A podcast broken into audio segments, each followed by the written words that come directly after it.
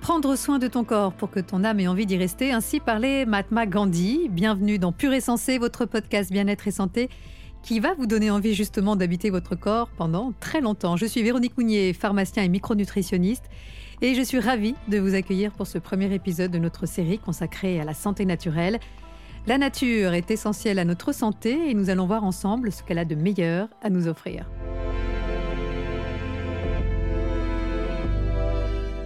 Nous aurons la chance d'être guidés pour ce premier épisode par un homme de cœur, non seulement parce qu'il est médecin cardiologue, mais aussi parce qu'il est très investi dans la prévention.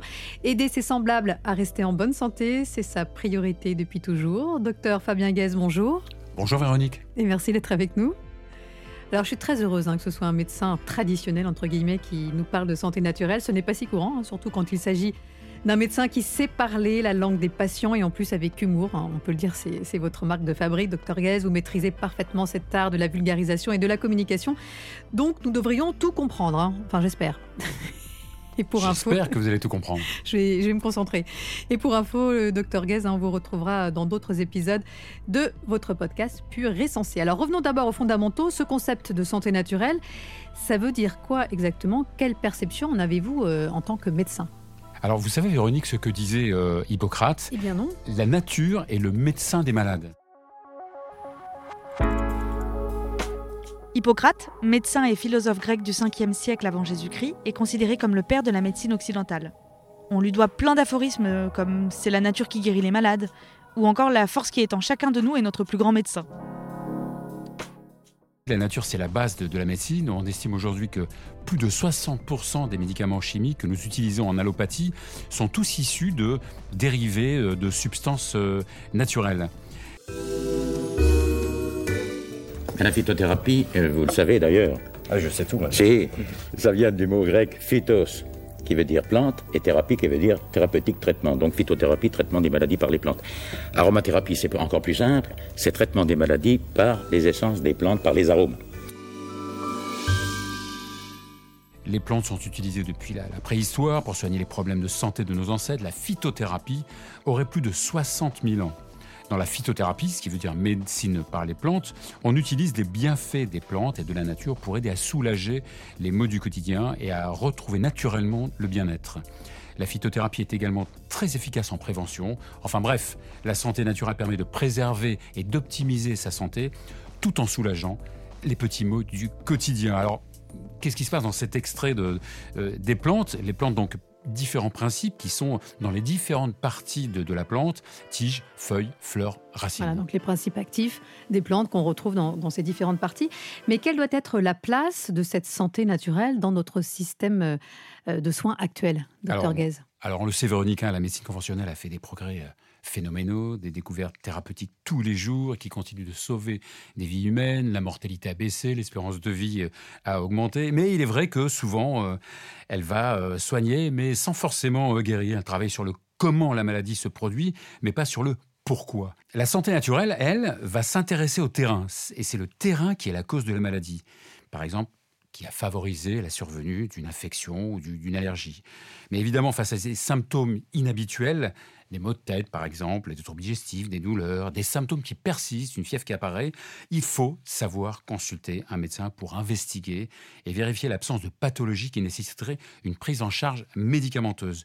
Le pharmacien aussi a un rôle très très important euh, dans ce type d'approche thérapeutique. Oui, ça c'est très important de, le rappeler. Mais voilà, tout l'intérêt de cette santé naturelle, justement, c'est de s'intéresser au terrain. Donc on peut, on peut agir aussi euh, en prévention, hein, ce, qui, ce qui est vraiment intéressant. Bien sûr. Alors un Français sur deux utilise aujourd'hui la phytothérapie, hein, c'est beaucoup, un Français sur deux. Quels sont les troubles euh, les plus courants que l'on peut prendre en charge par la phytothérapie, docteur Guez? Eh ben, ils sont assez nombreux qui peuvent être pris en charge par la phytothérapie. Ils dépendent souvent aussi de la saisonnalité. Par exemple, L'été, pour améliorer les troubles circulatoires, vous avez des jambes lourdes l'été, euh, Véronique? bah, Ça peut m'arriver. Alors là, je, un conseil, une plante qui marche très bien, c'est le marronnier d'Inde, par exemple. La mamélis aussi. Ça peut renforcer aussi l'immunité avec euh, le ginseng, avec le cyprès. Ouais, moi, j'adore l'échinacée. Ah oui Ah oui, je trouve que, enfin, on en parlera Qui dans d'autres épisodes, mais ça aussi, marche bien très sûr. très bien. Ça pour peut traiter aussi, bien sûr, les, les douleurs euh, articulaires avec euh, euh, l'arpagophytum, la saule, le cassis. Ça peut aussi agir sur la fatigue euh, avec euh, pas mal de, de- de produits. Vous en connaissez, Véronique? Moi, j'aime Vous beaucoup. en utilisez beaucoup? Ouais, rhodiol, euh, acérola, hein, c'est- la vitamine C euh, euh, naturelle. Le guana, il y a le guanara, il y a le maca, il y, a plein de plantes. Ouais, On en parlera plus en détail sûr, d'ailleurs dans, Bien dans les sûr, prochains les troubles du sommeil aussi peuvent être euh, euh, améliorés par euh, pas mal de, de- de produits comme la passifleur, la mélisse, l'aubépine. Bah vous qui dormez peu justement, qu'est-ce que vous utilisez comme, comme plante? Euh, pas grand-chose, puisque je me, je me, je m'allonge sur mon lit, je m'écroule en 10 secondes. Ah oui, donc pas de problème pour vous endormir et pas de réveil nocturne. Heureusement, non, non plus. Et pas d'anxiété. Pourtant, l'anxiété aussi peut être bien traitée par des produits comme la valériane, qu'on utilise beaucoup aussi en cardiologie. Ça peut aussi, les troubles digestifs aussi peuvent être traités par euh, euh, en phytothérapie, euh, diarrhée, constipation, ballonnement, avec pas mal de, de, de, Ouais, là, il y a de beaucoup, produits. là, il y a beaucoup, beaucoup de beaucoup de, plantes qui peuvent être indiquées. hein, qui- ballonnement, fenouil, menthe poivrée, carvi, charbon activé. Euh, la constipation va être plutôt sur des plantes comme bourdaine, séné, mais bah, à utiliser de façon occasionnelle. Il y a aussi les graines de psyllium, bon, les graines de lin. Là, c'est vrai qu'on a, on a toute et une panoplie sont assez, assez riche. assez- et assez efficaces surtout. hein. Mhm. Les infections virales aussi, euh, euh, saisonnières, qui peuvent être traitées avec du, du thym, de l'origan, de la cannelle, euh, et qui marchent assez bien. J'ai même moi au cabinet hein, euh, des patients qui utilisent beaucoup la phytothérapie et qui sont euh, et qui s'avèrent vraiment bien protégés par ces par ces produits et évidemment les troubles de la périménopause et de la ménopause. Bah oui, il y a le gâtillier qui va être riche en phytoprogestatifs, le houblon et la sauge qui sont riches en phytoestrogènes. Donc, pour diminuer les, bouffées de chaleur, ça peut être assez efficace. Donc, effectivement, beaucoup d'indications, beaucoup de plantes et on en parlera un peu plus en détail dans les prochains épisodes. Alors, donc, on retrouve ces extraits de plantes sous forme de comprimés. De gélules. hein. Moi, personnellement, je recommande les gélules euh, parce que c'est la forme qui permet d'utiliser le moins d'excipients possible. Donc voilà, c'est toujours plus intéressant. Ou sous forme Et liquide. puis la gélule permet de ne pas être détruite dans l'estomac. Oui, exactement. Souvent, elle, est- elle est euh, gastroprotectrice. Donc, normalement, euh, le principe actif va pouvoir se libérer euh, un peu plus tard dans le tube digestif euh, et ne pas être déjà euh, digéré euh, au niveau de l'estomac. Et puis, on retrouve aussi ces extraits de plantes sous forme liquide. hein, c'est ce qu'on appelle les teintures mères et les EPS, les extraits euh, de plantes standardisés. Alors, ils sont moins concentrés, mais ils sont sans alcool. Donc, on peut les donner aussi aux enfants, aux femmes enceintes. Et, euh, et ces EPS et ces teintures mères, euh, rappelons-le, sont fabriquées dans certaines pharmacies. Bah oui, ça existe encore, hein, les préparations magistrales. Il y a encore des pharmacies qui le font. Et puis, euh, ces extraits de plantes peuvent être également utilisés sous forme d'huile essentielle. Ça, tout le monde connaît. hein. C'est ce qu'on appelle l'aromathérapie, qui est une branche de la phytothérapie. Alors, juste en quelques mots, voilà, la- l'aromathérapie, qu'est-ce que c'est, Voilà, comment ça marche? Aromathérapie, aroma qui veut dire odeur, thérapie Oui. qui veut dire soin. Littéralement, cela veut dire que se soigner par les odeurs des essences de plantes qui sont dites aromatiques, les plantes qui ont la faculté de synthétiser une essence grâce au soleil et à la photosynthèse. Ces essences volatiles obtenues par distillation de ces plantes aromatiques sont appelées couramment des huiles essentielles. C'est l'extrait de plante le plus puissant car le plus concentré en principe actif. Et une huile essentielle peut renfermer plusieurs centaines de types de molécules ayant chacune des propriétés particulières, antiseptiques, immunostimulantes, anti-inflammatoires, etc. Attention, évidemment, la qualité d'une huile essentielle va dépendre de beaucoup de choses, de la qualité de la plante utilisée, son lieu, son mode de Mhm. culturage, qui est soit sauvage, soit bio, soit conventionnel, du temps de distillation, de son conditionnement, des conditions de stockage et de son transport, par exemple à l'abri de, de la chaleur. C'est pourquoi je suis parfois assez euh, perplexe euh, au sujet des huiles essentielles que l'on trouve dans les grandes euh, Ah surfaces. oui, alors moi, j'achète- euh, j'ai jamais acheté en Ouais, supermarché. à des prix défiant toute concurrence. Et expliquons peut-être à nos auditeurs pourquoi il ne Ouais, faut pas acheter ces huiles elles peuvent être mélangées aussi avec des, des molécules synthétiques euh, euh, qui sont euh, hélas difficilement détectables. Ouais, alors évidemment, le prix défie toute concurrence, mais vous avez un produit qui ne va pas fonctionner, au pire qui Qui peut être, aussi et qui peut être dangereux efficace. aussi, hein, parce qu'on ne sait pas Pourquoi trop, on sait pas trop à quoi il a été mélangé. Alors, une huile essentielle, ça se respire, vous l'avez dit, hein, aroma, odeur, mais ça peut aussi se mettre sur la peau et on peut même en avaler certaines, à condition de, de respecter certaines conditions. Et on en parlera évidemment plus en détail. Euh, en tout cas, on parlera de leur utilisation dans le prochain épisode. Mais euh, quel est en en gros le, le top 5 des, des huiles essentielles en France les plus utilisées Les huiles essentielles qu'il faudrait avoir dans son armoire à pharmacie? Par exemple, moi j'ai un en chouchou. Moi, j'ai un, chouchou, évidemment, c'est, l'huile essentielle euh, euh, de Ravinsara parce que voilà, elle stimule le système immunitaire, elle est anti-infectieuse, anti-inflammatoire. Voilà. Dès que je sens Oui. que j'ai un début de, un début de rhume, le nez qui picote, hop, je me mets quelques gouttes de Ravinsara au niveau du poignet. On peut aussi l'utiliser chez les enfants. Oui, il y a aussi l'huile essentielle d'électrise qui est quasiment plus efficace que, que, que l'arnica. Oui, on l'appelle l'huile essentielle du boxeur d'ailleurs. exactement. Contre les, exactement. les bosses, les hématomes, les bleus. Il y a aussi l'huile essentielle de, de la menthe poivrée. Ouais. Qui est assez euh, anti-inflammatoire, qui est antispasmodique. Il y a l'huile essentielle de lavande qui est plutôt, euh, qui est plutôt calmande. Oui, et ce qu'on peut mhm. voir aussi, c'est que dans ces huiles essentielles, effectivement, il y a plusieurs principes actifs, donc elles peuvent avoir plusieurs indications. Oui, vous parliez de l'huile essentielle de menthe poivrée, elle va être à la fois stimulante, anti-inflammatoire, antispasmodique, donc elle va pouvoir agir sur les troubles digestifs, sur les maux de tête, sur la fatigue. Donc c'est là où c'est vrai que la phytothérapie est, est vraiment intéressante. Citons également l'huile essentielle de titri, tout à fait, qui est euh, plutôt anti-infectieuse et anti-inflammatoire. Ouais, contre l'acné, ça marche super bien. Dès que vous avez un petit bouton, hop, peu d'huile essentielle de, de titri pour les infections euh, vaginales, urinaires également. Voilà, ça c'est vraiment le, on peut dire le le must du must des huiles essentielles. Enfin, en tout cas, moi personnellement, c'est ce que j'ai toujours dans ma dans mon armoire à pharmacie. Mais on peut citer aussi euh, l'huile essentielle de camomille romaine contre le stress et les troubles digestifs. L'huile essentielle d'eucalyptus, hein, qui euh, ça tout le monde la connaît, qui est expectorante et anti-infectieuse. on l'utilise beaucoup en pneumologie. Ouais, voilà, en cas d'infection respiratoire. Et puis on peut citer aussi l'huile essentielle de citron, qui soigne les plaies, qui est antiseptique. Elle joue aussi sur les troubles circulatoires, sur la peau grasse. Donc, elle peut aussi avoir un effet euh, quand on souffre de problèmes d'acné. Voilà. Et, on verra, euh, je vous l'ai dit dans un prochain épisode, comment bien utiliser ces huiles essentielles et quelles sont les précautions d'emploi à prendre avec certaines d'entre elles, notamment chez les enfants et, les femmes enceintes. Alors, il y a également, euh, docteur Gaz, une nouvelle façon d'utiliser les plantes. Moi, j'aime bien aussi.